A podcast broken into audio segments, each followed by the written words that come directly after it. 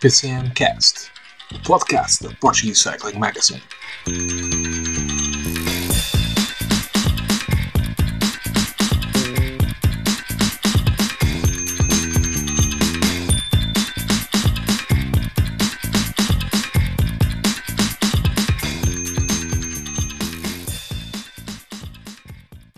Olá a todos, sejam muito bem-vindos ao episódio 42 desta terceira temporada do PCMcast. Um episódio para olhar para o que foram os campeonatos europeus, eh, que podemos dizer, apesar de serem disputados por seleções, eh, houve aqui o domínio de duas equipas, porque, eh, por curiosidade, SC Works completou o pódio masculino e a Jumbo. Não, SC Works completou o pódio feminino e a Jumbo Visma o, o pódio masculino. Há esse, esse facto curioso. Mas para falarmos também da notícia que marcou este final de, uh, de semana, porque no domingo fomos todos impactados por uma possível fusão entre uh, Sodal Quickstep e uh, Jumbo Visma. Fomos todos apanhados de surpresa com esta possibilidade da, da, da equipa, da equipa uh, neerlandesa e belga, das equipas neerlandesa e belga se juntarem, elas que durante vários anos foram tradicionalmente até de alguma forma rivais, uh, podem para, uh, para as próximas temporadas. Há quem diga que pode ser já em 2024, há quem diga só, só em 2025. Toda a gente foi apanhada de surpresa. Uh, podem fundir-se numa só. Para me fazer companhia hoje para falarmos sobre estes temas, uh, conto com a nossa colega Sofia Joanico. Olá, Sofia, seja muito bem-vinda. Olá, David, e olá a todos os que nos estão a ouvir. Não vou dar spoiler de quem é o nosso colega, como fiz da última vez, porque senão ainda me despedem. Então, para se juntar, eh, para se juntar a nós, o nosso uh, colega Nuno Martins Neves, que hoje está que nem um indicador de infância aqui com estes tomar conta destes, destes jovens. É verdade, vocês podiam ser os dois meus filhos. Não podiam nada, pá. Não podiam. São, são, se eu, pronto, se eu fosse pai muito novo. Mas... Tinhas, que ser, tinhas que ser muito, muito precoce. Sim, pai aos 13, pronto. já se viu pior, portanto. Mas não, não. Mas sim, mas eh, sou a figura paterna aqui do. do. Eh, do hoje, do hoje e do grupo, aliás, sendo mais velho, mas. Uh, olá, David, e olá também, Sofia, seus, seus jovens. Vamos já falar de, de, campeonatos da Europa. Antes disso, só algumas outras corridas que uh, foram decorrendo. O Volta ao Luxemburgo teve vitória de Mark Hirschi, naquilo foi uma, uma dobradinha da Emirates, porque Hirschi foi primeiro e McNulty uh, foi, foi segundo nesta uh, corrida.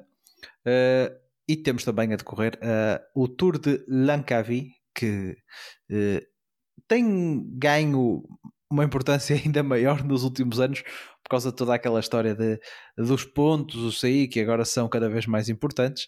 Uh, também esta corrida uh, tem ganho um protagonismo ainda maior e basta ver que na start list estão uh, algumas equipas World Tour, como, como, são os casos da EF e da Astana, para além de várias equipas do Pro Continental.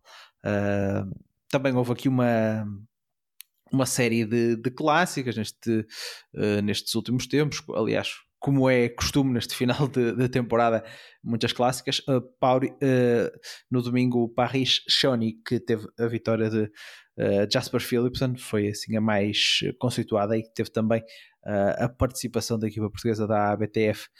Betão Feirense, também a meio da semana houve aqui uma, uma clássica com vitória de Gervan Thyssen, mas grande, o grande evento da semana foram mesmo os campeonatos da Europa, uh, que tiveram nos uh, os contrarrelógios uh, no, dia, no dia 20, com a vitória a ficar do lado feminino para a Marlene Roussard, que se não me engano é o seu terceiro título consecutivo na no campeonato, no, no campeonato da Europa, depois dela ter uh, tido aquele, episódio no Campeonato do Mundo onde abandonou depois a meio, a meio da prova e tivemos depois do lado masculino a não sei se confirmação é a palavra certa, porque acho que até à partida muita gente o apontava como favorito. Joshua Tarling, depois do, da medalha de bronze no campeonato do mundo, leva aqui a camisola de campeão europeu.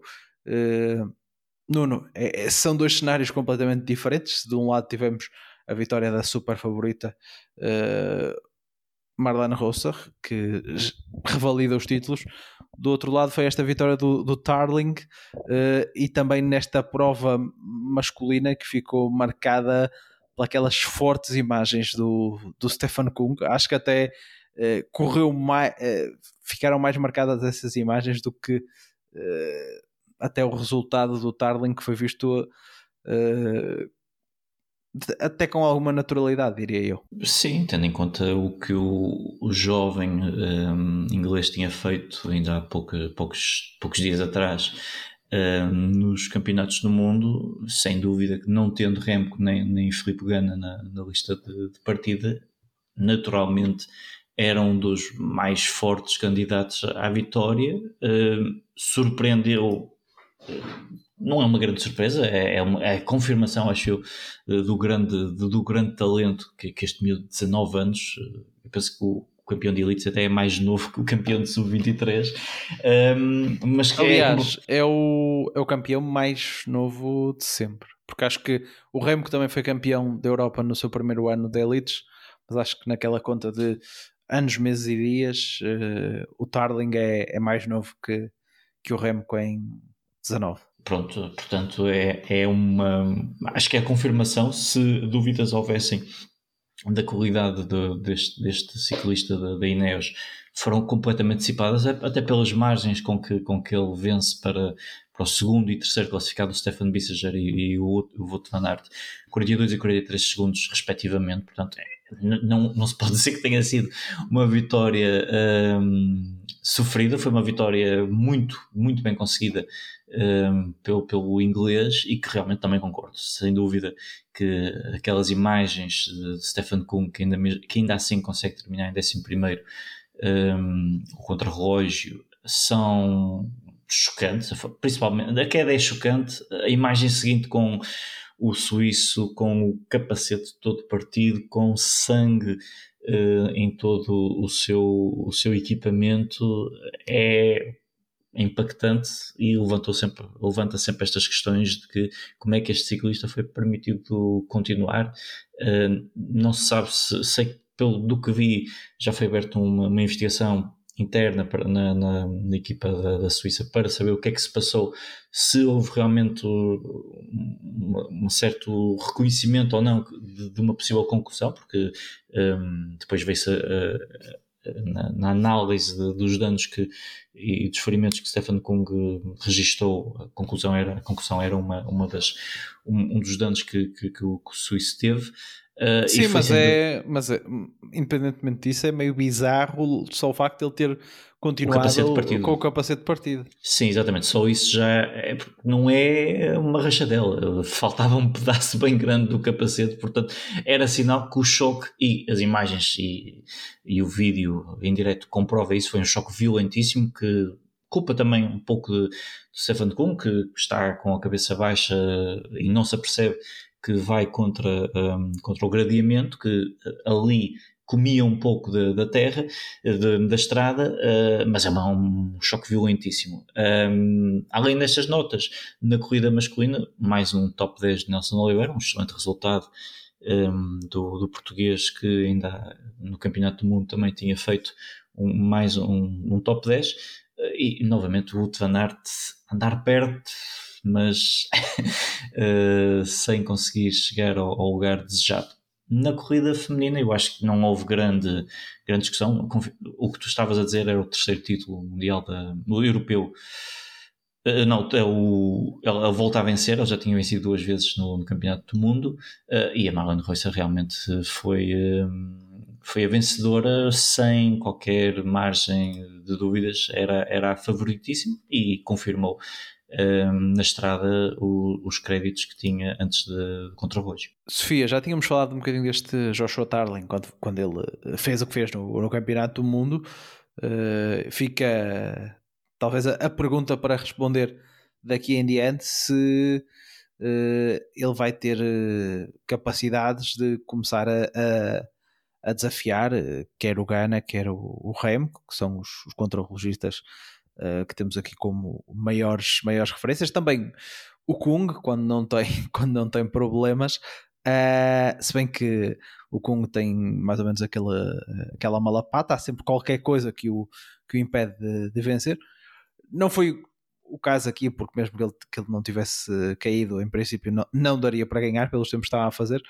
Mas não fugindo à, à pergunta inicial, achas que este Joshua Tarling pode já, já para o ano começar a pensar em uh, bater os outros grandes contrarrelogistas uh, da atualidade e se uh, o Reino Unido voltar a ter aqui outra, outro prospecto depois de Bradley Wiggins também ter sido campeão da Elite, se pode pensar em voltar a, a repetir esse, esse, título com este Tarling, pensando isto em campeonato do mundo uh, daqui, daqui a uns anos. É assim, tendo em conta tudo o que ele tem feito até ao momento, uh, eu não vejo porque é que isso não poderá acontecer no, em breve, ou seja, ele debater-se com, com grandes nomes, como referiste o Remo que o Gana, acho que faz todo o sentido.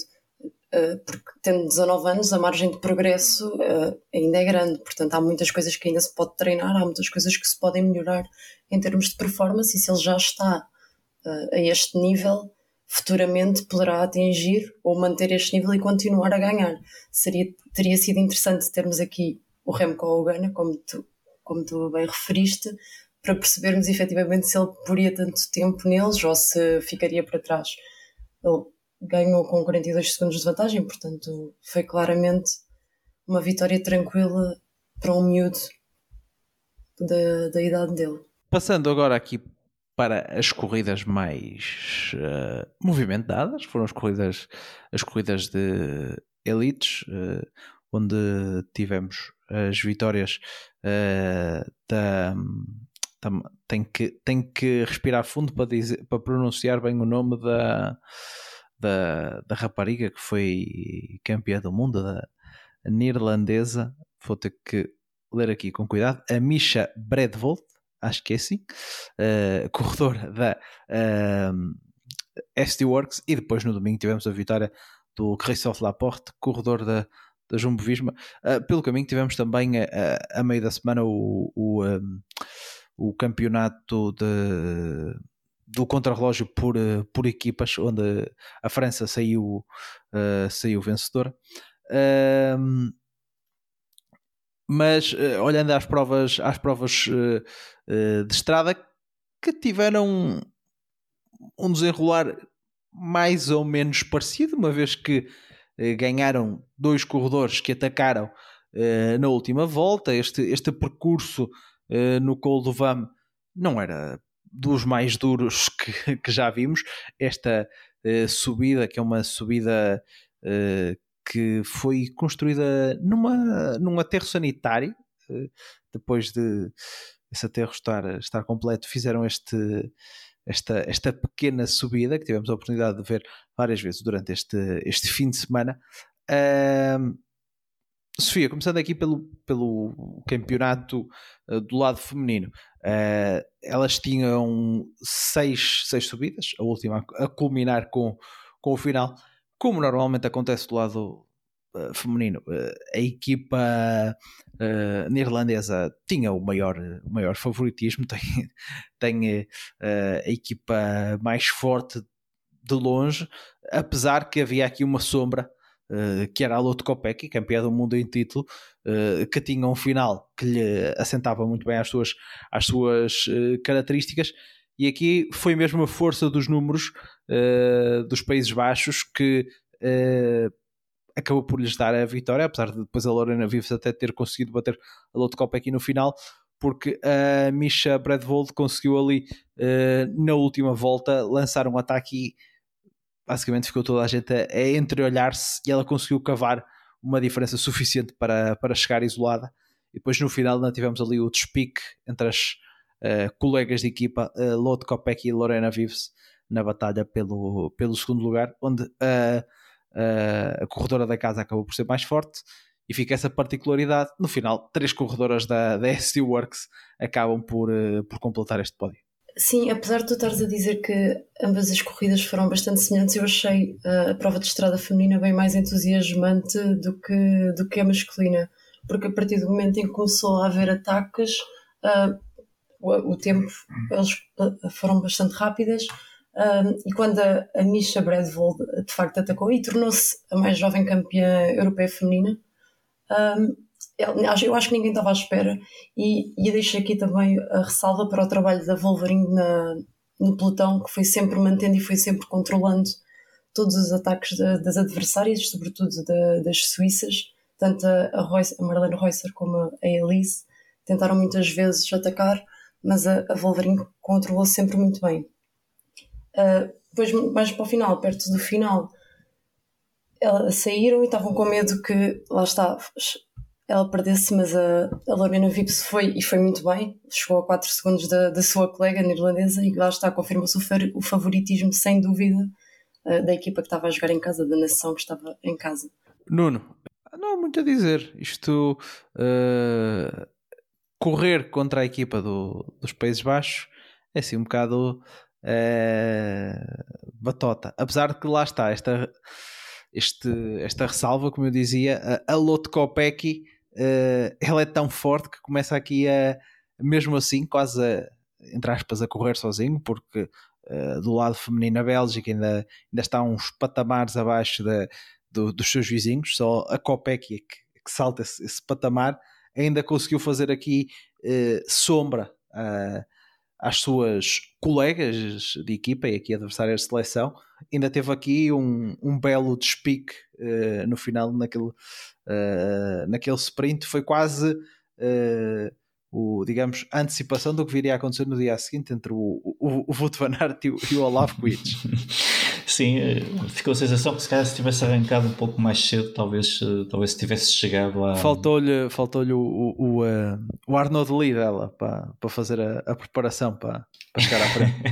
Exatamente, mas, mas ainda assim foi, foi um excelente resultado para, para a Lotte Kopecky. Claramente estava a jogar contra, contra as, as chances, visto que, que a Holanda jogou muito bem na, na parte final, atacando com, com, com a Misha eh, e deixando a Lorena vir-se para o sprint. Eh, portanto, tinha muito bem planeado, eh, quer o, o ataque não resultasse, haveria sempre uma, uma, uma hipótese de ainda discutir a, a, medalha, a medalha de ouro. Não foi necessário o sprint de Lorena Vibbs, porque Misha esteve muito bem e conseguiu-se aguentar um, num, uh, num circuito que, que, eu achei muito curioso, apesar de não ter propriamente uma, uma subida um, tão dura, uh, o facto de ter subida com uma rápida descida, depois novamente um, uma ligeira ascensão e, e, e, aquelas estradas muito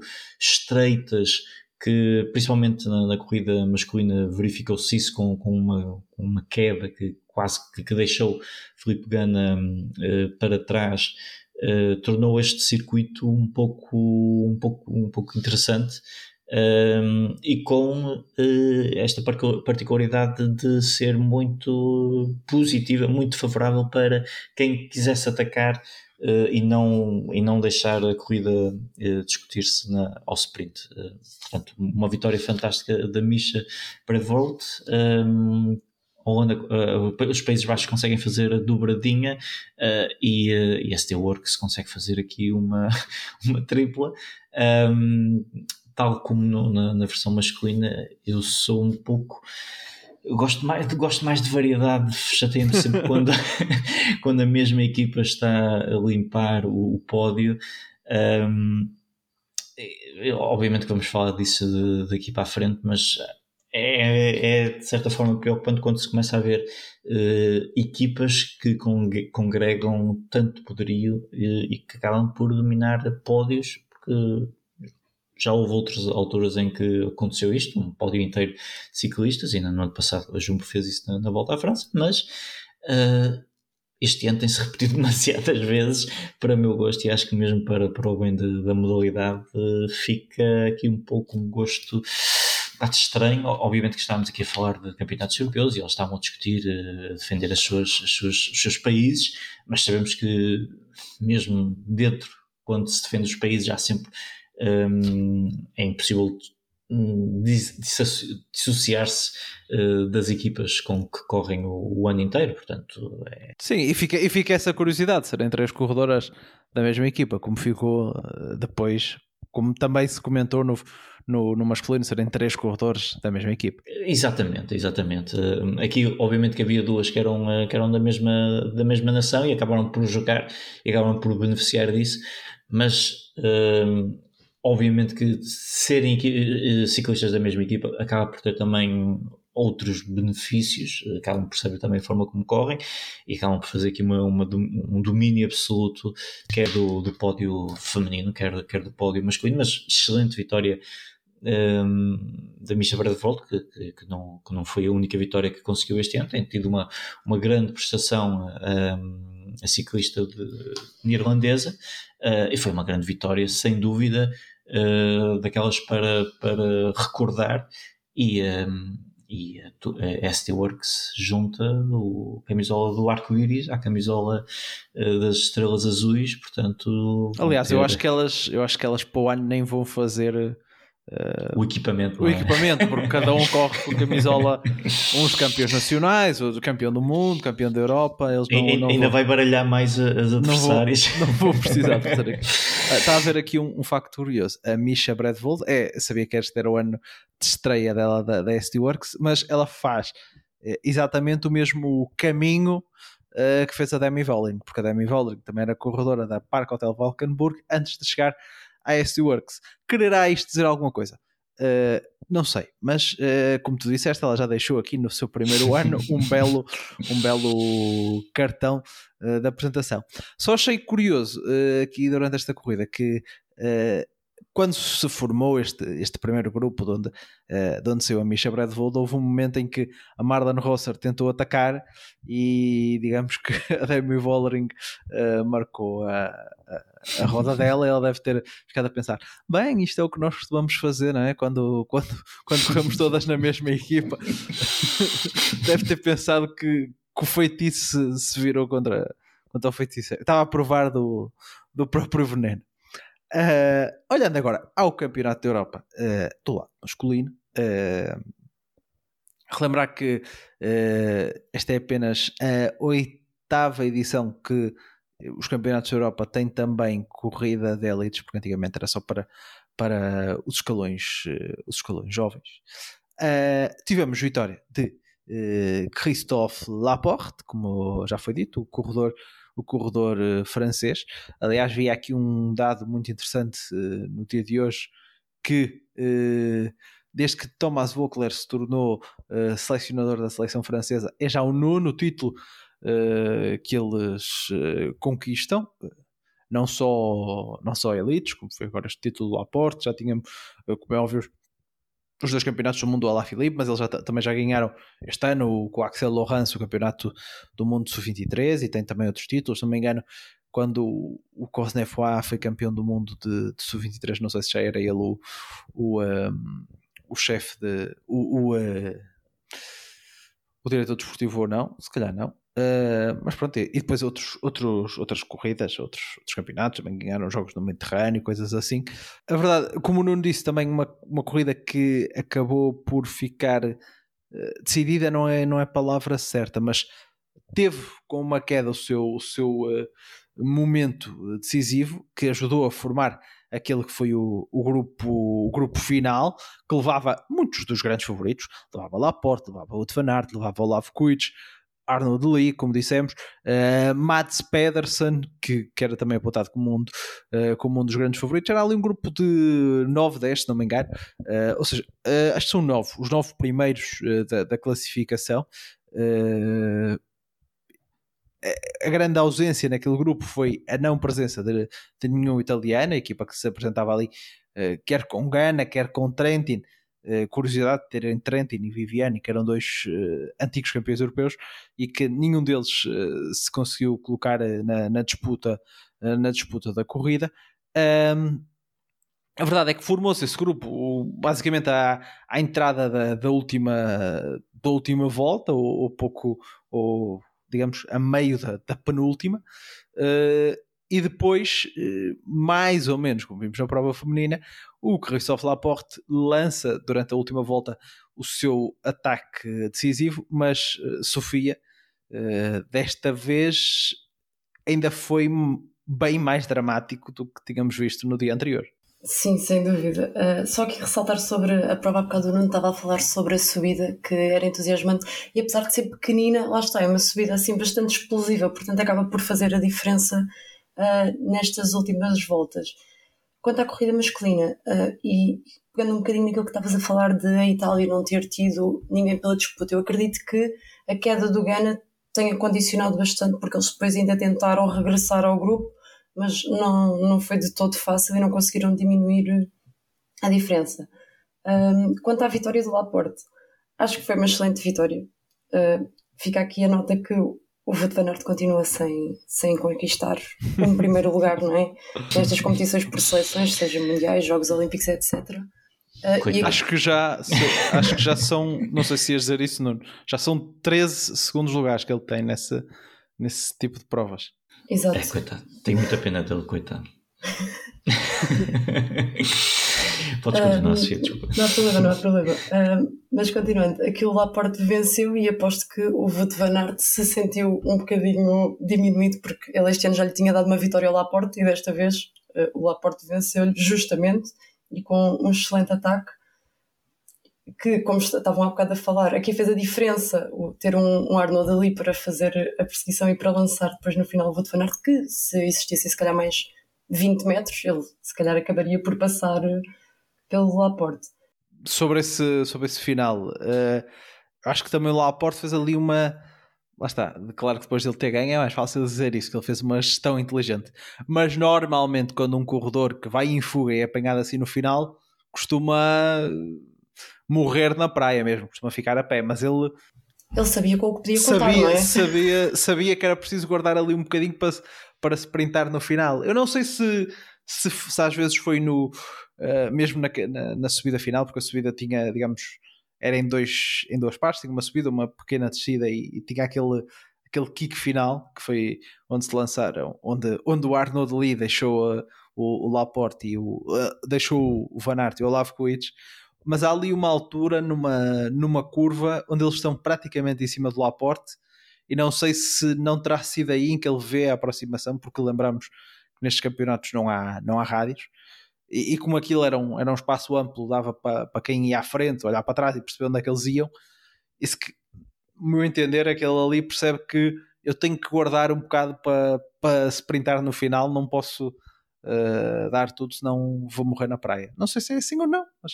Sim, eu também fiquei com essa sensação que, que ele se guardou e que aqui a inteligência faz a diferença. Ele conhece o Wout van Aert, ele sabia que, que se falhasse um milímetro uh, iria perder, portanto fez todo o sentido, mas eu concordo contigo nessa, nessa análise de, de que ele ter esperado e guardado um bocadinho de forças para conseguir no final vencer. Nuno, Claro que, eh, como se costuma dizer, eh, depois, da, depois do, do batizado feito, não faltam padrinhos e, e, também que o Totobola à segunda é mais fácil. E esses, esses, esses ditados que a sabedoria popular tem para, que, para quem quer dar a, a receita depois, depois está tudo feito. mas foi clara a teoria que aquela brilhante aproximação que o Arnaud Lee fez no, no último quilómetro, onde ele uh, vem ali do meio do grupo com o Wout van Aert na roda, acelera uh, e naquela altura tentam-se colar uma. naquela altura, uh, quem está na roda do, do Wout van Aert até é o Mats Pedersen e depois na roda do Mats Pedersen está o Olaf Kuitsch. O Mats Pedersen ficou ficou a pé ao tentar seguir o, o, o uh, ao tentar seguir o, uh, aquela, aquela aceleração, porque ele depois uh, basta ver que ele só termina em sétimo, ainda é bem ultrapassado por, por vários corredores. Mas fica a dúvida a questão de se não deveria ter sido ao contrário, se não deveria ter sido de Lee a aposta uh, da, da Bélgica.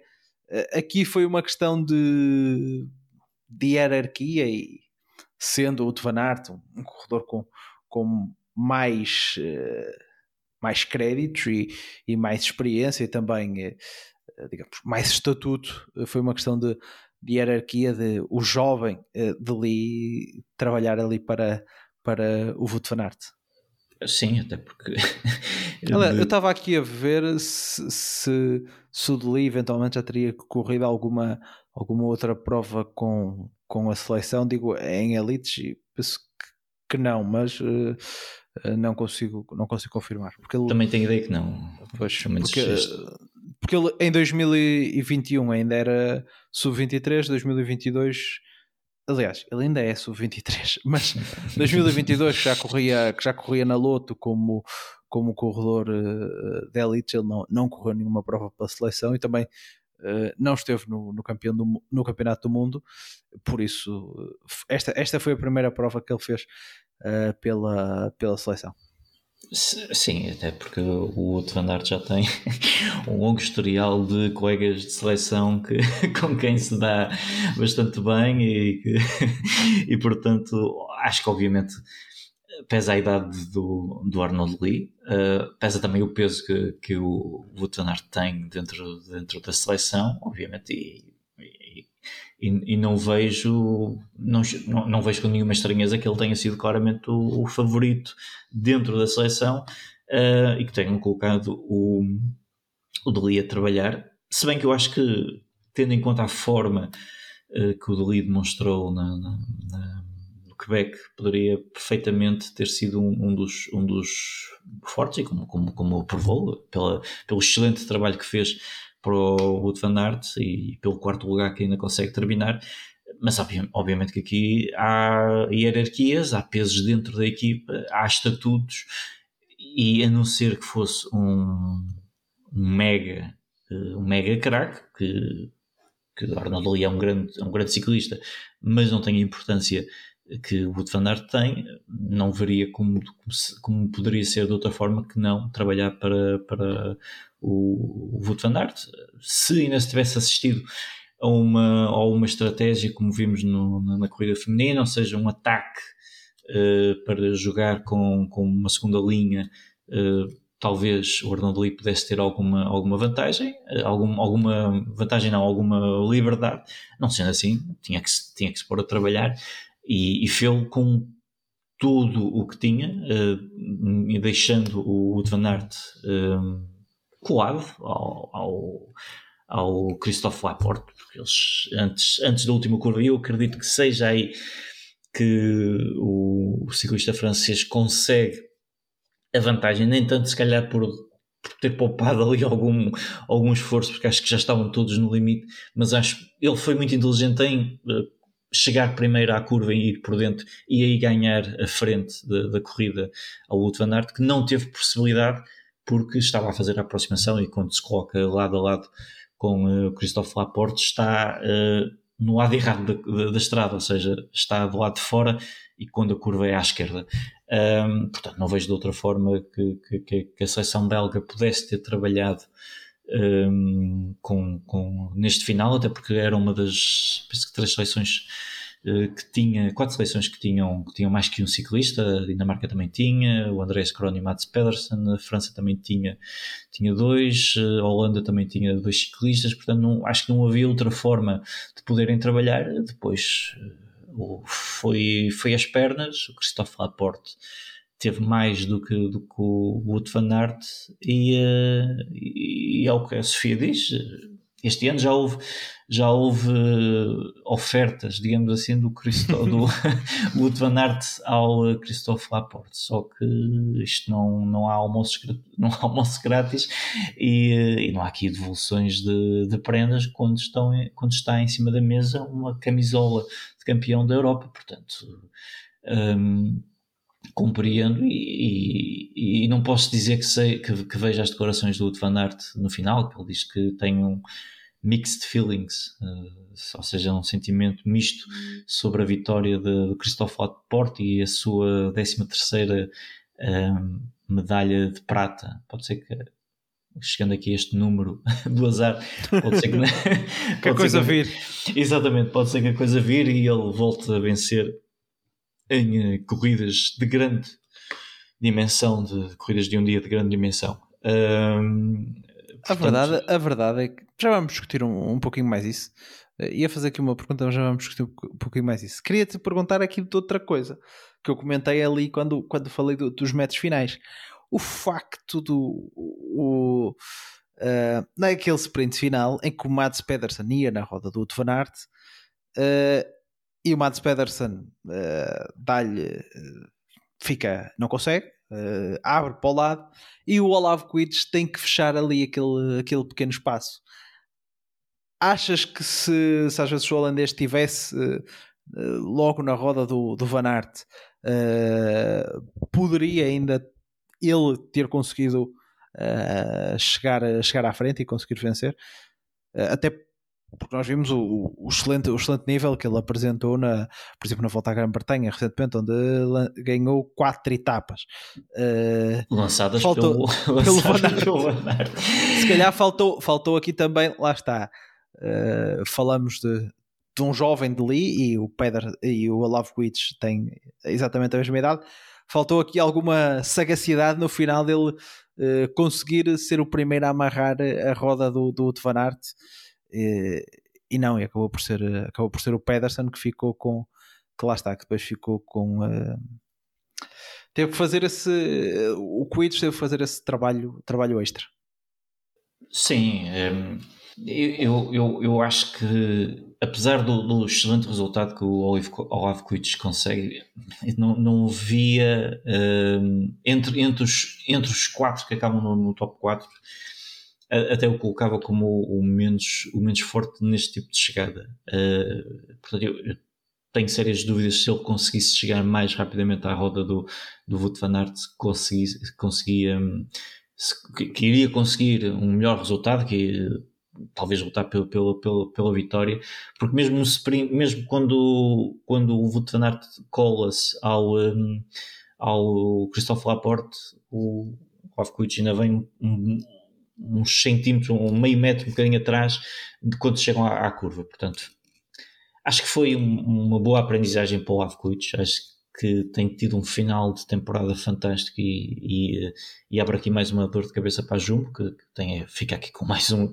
um sprinter de, de grande qualidade. Ele, apesar do trabalho que tem feito nas grandes voltas, nas, nas corridas de uma semana, tem conseguido sistematicamente arranjar aqui ciclistas, sprinters de, de grande qualidade, sprinters puros, não, não propriamente um Christophe Laporte ou o Wout van Aert, e, este neerlandês é mais um que, um, se, que vai começar a pedir um lugar na, eh, na volta à França uh, nos próximos anos, porque realmente está a demonstrar um grande nível. Agora, no Campeonato da Europa, na minha opinião, eu não lhe colocava como o, o, mais favorito, e mesmo que ele tivesse conseguido colar eh, o final, penso que não se adequava tanto às capacidades dele como, como se adequava ao Dali, ao Laporte e ao, e ao. Sofia, uh, vamos falar aqui um bocadinho do Vutanart. Se calhar também quando falamos aqui da, da, da, fusão, ou da possível fusão, ele voltará a ser tema de conversa.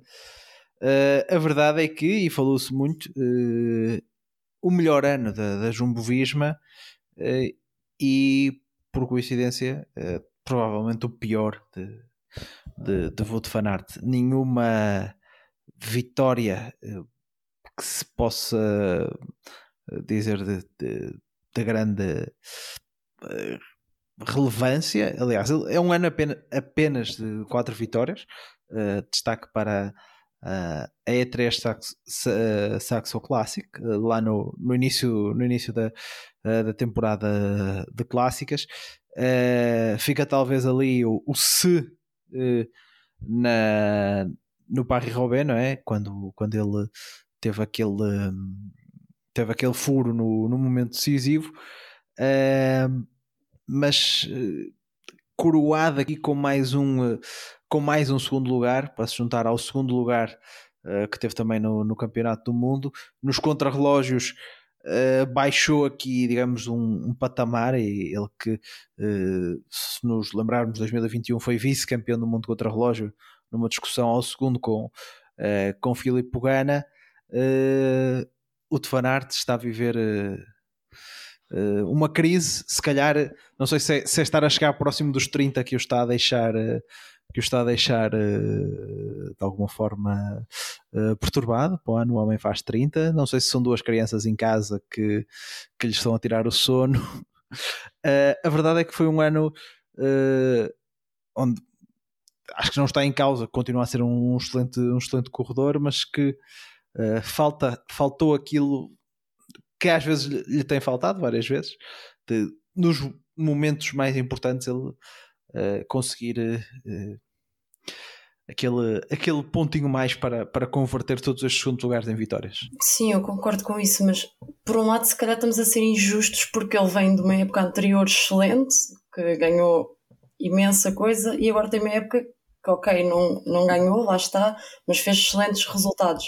Se calhar nós esperávamos mais mas também podem ter, ter havido problemas que, inerentes à equipa ou a ele próprio que ele não tenha conseguido resolver para, para conseguir ser vencedor.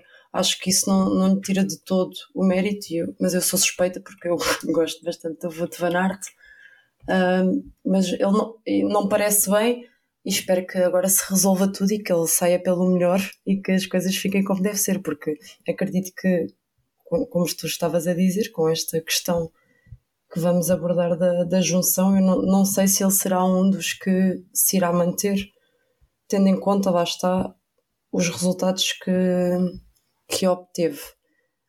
Alguns por azar, outros não tanto. Não, não, não, consigo, não consigo definir, ou seja, falando do Wout van Aert, vem mais perguntas. Porque é que ele faz tantos segundos lugares quando ele está praticamente sempre nas discussões? Eu acho é, quase, não... é quase um bocadinho como o Sagan. Uh, é se formos, puxar, se formos puxar ali atrás. Exatamente, ou seja, eu acho que ele não poderia fazer assim muito melhor do que aquilo que fez das vezes que fez segundo lugar. Portanto, não, não me tiro de todo o mérito. Acho que é mérito dos adversários que acabaram por uh, derrotá-lo nas várias corridas mas, e que ele faz segundo.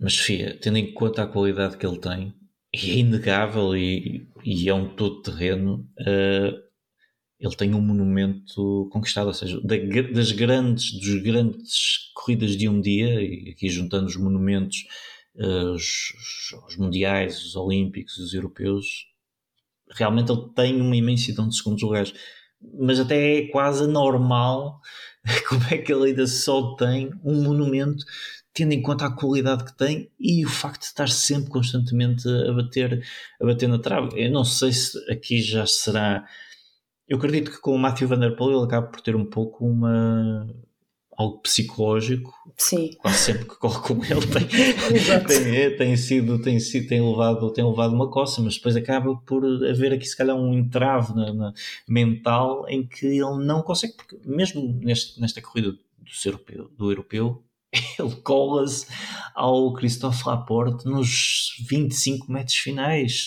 portanto é é quase como se faltasse ali ou algo, algo se desligasse uh, mentalmente que ele que, que está a impedir é, é, com esta idade ter um palmarés que todos esperariam.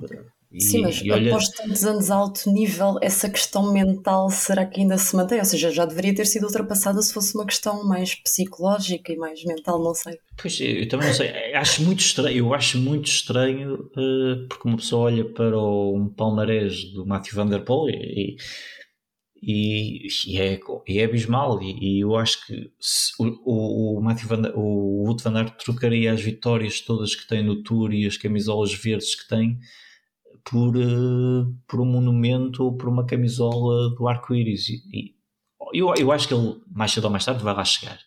Mas se calhar vai passar ao lado de uma carreira em que poderia ser um daqueles que, ficava na Palmarés, história. Exatamente, exatamente. Não como o, o segundo lugar. Exatamente. Aliás, o que é, o que é curioso, porque. O outro é, é que é neto do, do, do fica, fica, essa, fica perfeitamente essa, essa, questão, essa questão no ar. Isto é o, o, o, o karma, são genes que, que, agora estão a, funcionar, estão a funcionar ao contrário. Mas falando então do, do grande tema deste, deste fin, final de fim de semana, a notícia que saiu, penso que até foi domingo, praticamente à noite, uh, avançada pela imprensa belga, pelo uh, Viela Reflete, se não me engano, é assim que se, que se pronuncia, que avançava que há negociações entre Jumbo Visma e Sodal Quickstep para uh, as duas equipas se tornarem apenas numa. Naquilo que penso que se foi esclarecendo seria a formação neerlandesa absorver a belga. isto depois de durante vários meses terem existido especulações sobre se Ineos e, e, e e Quick Steps iriam juntar, parece que foi, parece que eh, bateu completamente ao lado. Isto depois de no episódio anterior termos estado aqui a falar de como se poderia contrariar a, a superioridade uh, da, da Jumbo Visma, uh, parece que, que, isto é tipo o, uh, o universo a conspirar ao contrário. Quando nós queríamos aqui uma força para, para ser o antídoto da Jumbo Visma, eh, somos surpreendidos, Nuno, aqui com uma, uma possível equipa ainda mais forte da Jumbovisma. É. Lamentavelmente não era o que uma pessoa estava à espera, porque, como tu dizes, uh, e lá está, eu não acho só salutar para o ciclismo, uh, e mesmo a nível desportivo e de competição, ter uma equipa que, que vence todas as grandes voltas, que faz pódio inteiro na volta, que limpa o chão com as outras equipas. Um, e, todos, e todos gostaríamos que, como a Eneos se fundisse com, com a Solo Quick Step, um, uma Movistar. Uh, não estávamos à espera é que a notícia fosse a Jumbo Visma vai se fundir com a Solo Quick Step. Acho que isso é, é é, é complicado, hum, sim. É, é, é, anticlimático completamente, porque hum, se já é a, maior, a melhor equipa, uh, juntar-se a uma das mais uma das equipas com, com, com maior palmarés e maior historial, como é a Quick Step, ainda para mais com os ciclistas que lá estão, não, é? não, não esquecemos Remco do Paul, Mikel Landa vai, vai, vai entrar, uh, Juliana Lafilippe, portanto, Juliana Lafilippe, portanto, temos aqui um, de lado a lado já grandes, grandes ciclistas e claramente não era a fusão que nós estávamos à espera. Isso é como, no, como se no Dragon Ball o, Vegeta mau se unisse ao outro, que agora não me recordo. Portanto, em vez de ser os bons, são os maus que se estão a fundir. Portanto, isto é péssimo para o ciclismo.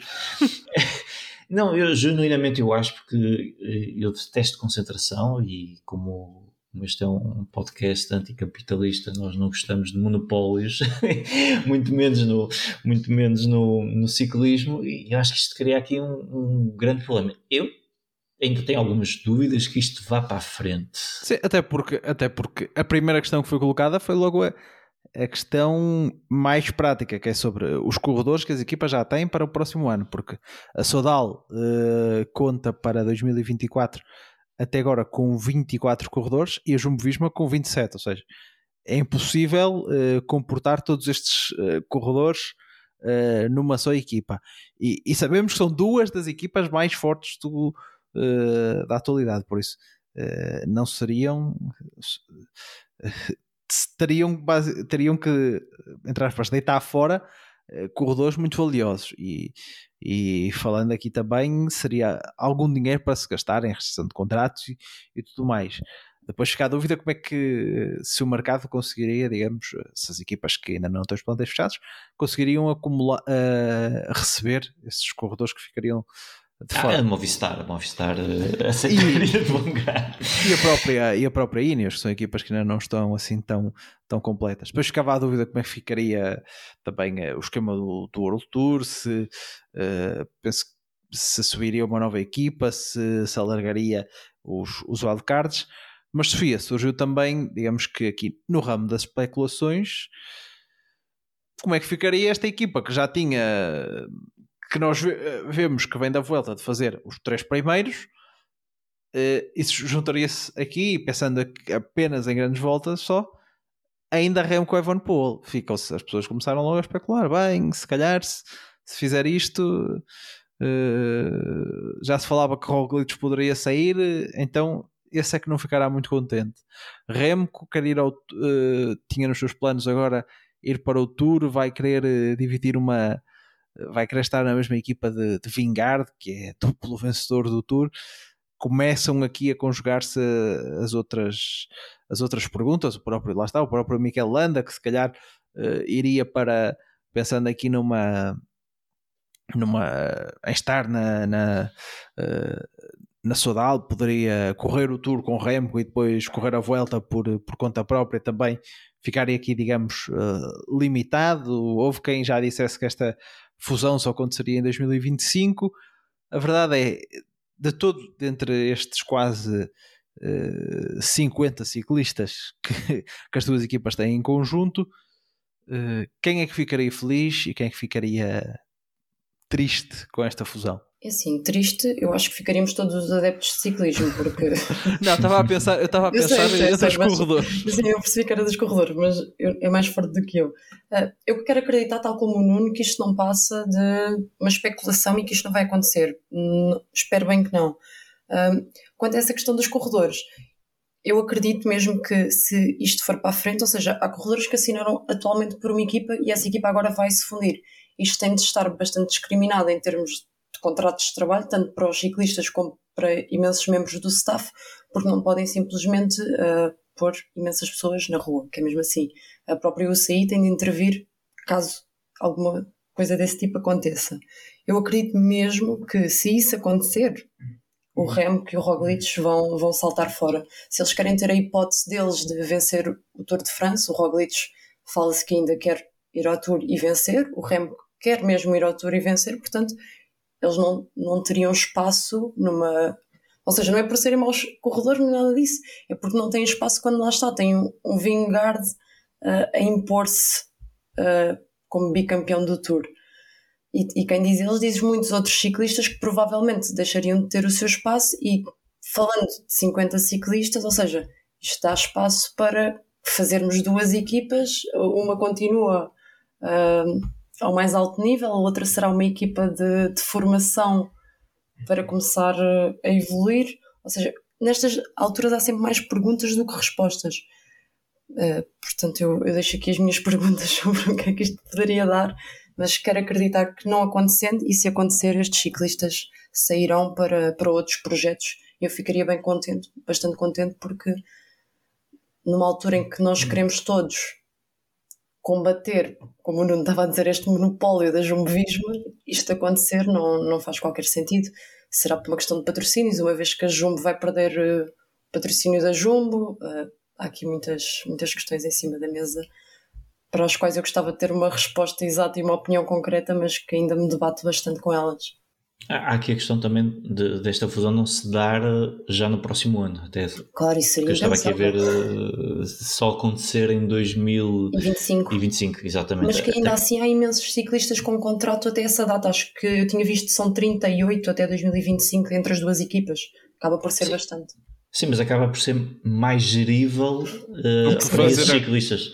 Exatamente, não, não com uh, a época quase a terminar e entrarmos em férias uh, e a saberem que vão ter que encontrar um, uma, equipa uh, do que planearem daqui a um ano e daqui a um ano ainda vai, vai correr muita água debaixo da ponte e certamente que haverá muitas novidades. Agora, se for para 2025, será diferente. Um, Sim, porque uma coisa, uma coisa é ir uh, o Roglic e o Remco Evenepoel procurar uma equipa, outra é ir uh, o Tosh van der Sande. Uh, são, são, são, corredores.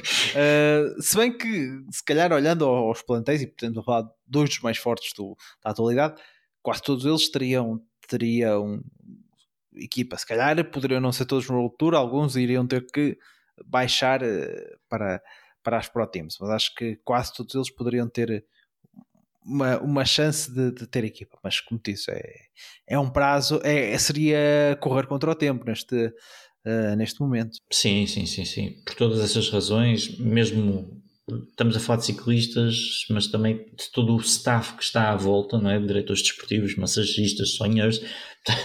Seria uma duplicação de, de meios que três, uh, um mês, a menos do mês de terminar a época, seria impensável quando já está em curso a preparação de 2024. Ainda hoje, eu estava aqui a ver que, que, que a Jumbo também partilhou aqui umas notícias de, do Tim Cook, o CEO da, Apple, dos, dos, dos iPhones. Um, Sim, Nuno, eu acho que, eu acho que precisas de explicar o que é a Apple porque os nossos ouvintes não conhecem a, a marca. Sim, de facto, se fosse, se fosse, gente mais velha, podia confundir com a Apple Records, que, que, era a editora dos Beatles. Pronto, mas como estamos a falar para gente jovem, não, não, há, esse, não há esse risco.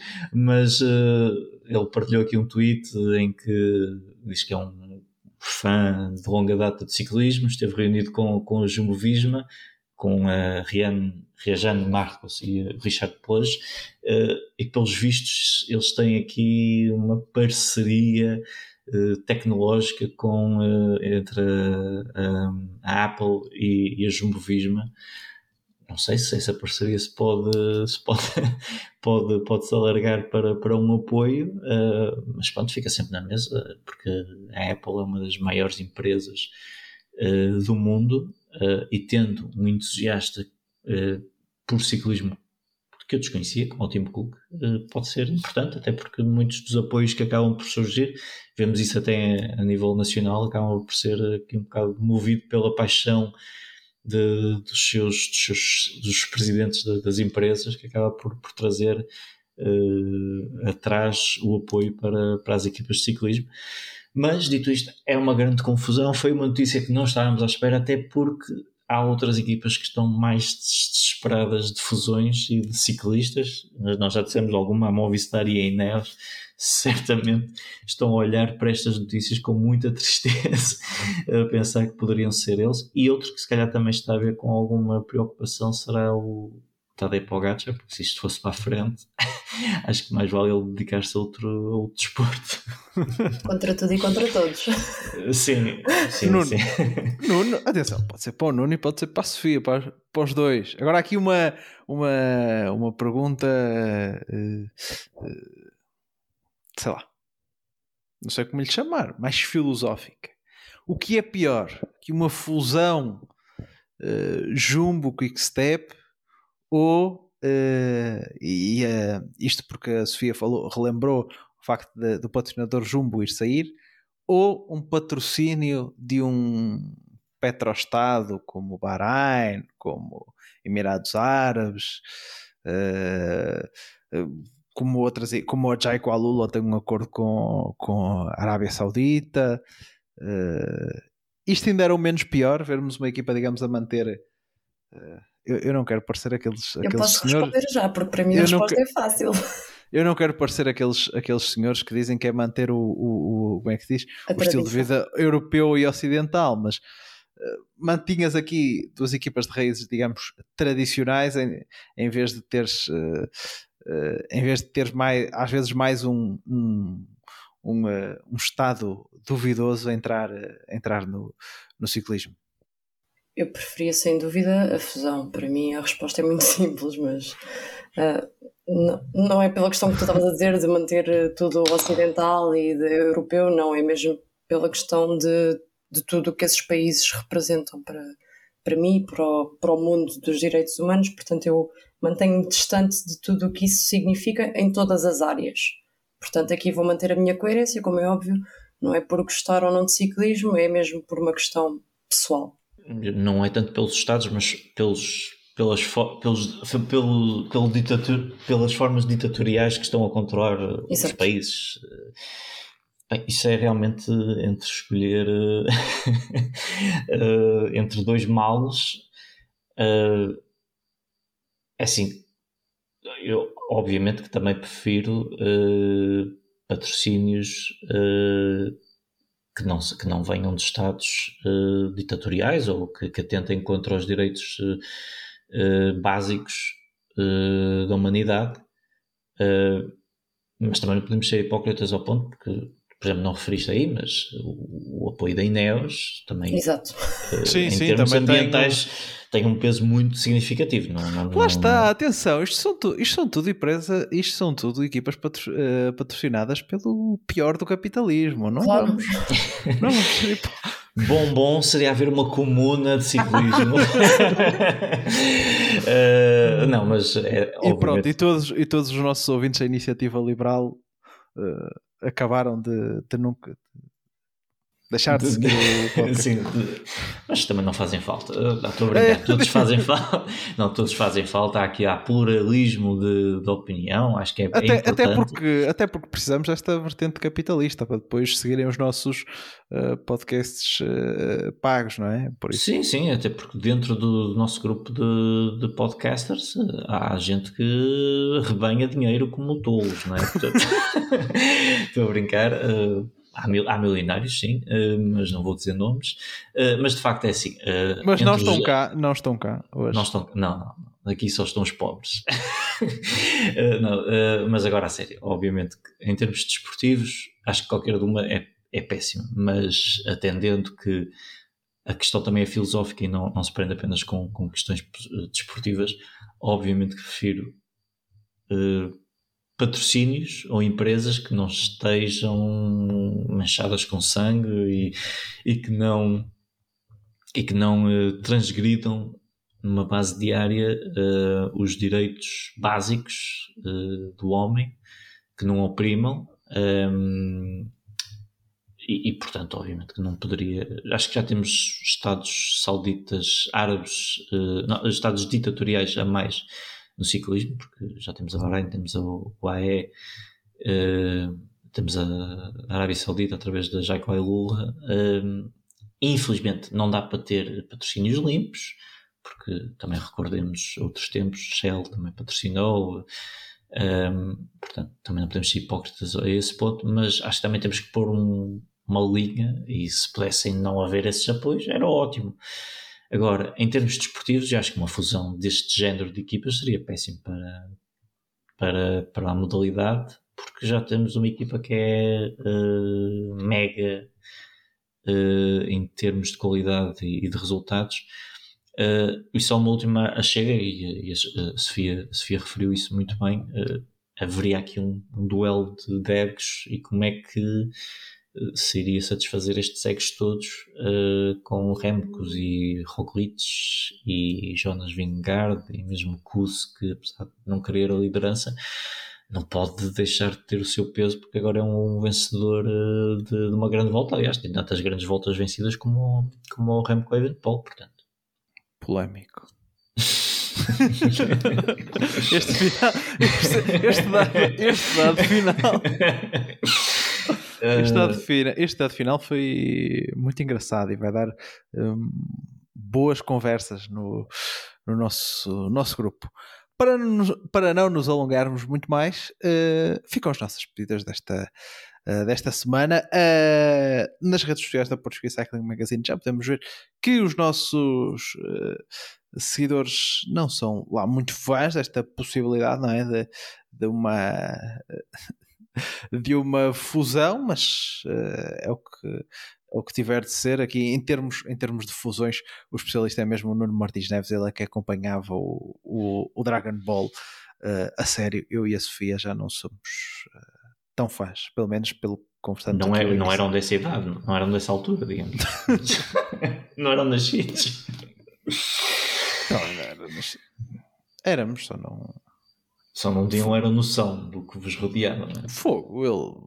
O, Dragon Ball, acho que nos anos 2000 ainda passou muito na, na TV. Se calhar nós éramos, lá está. Como se tivesses idade para te lembrares.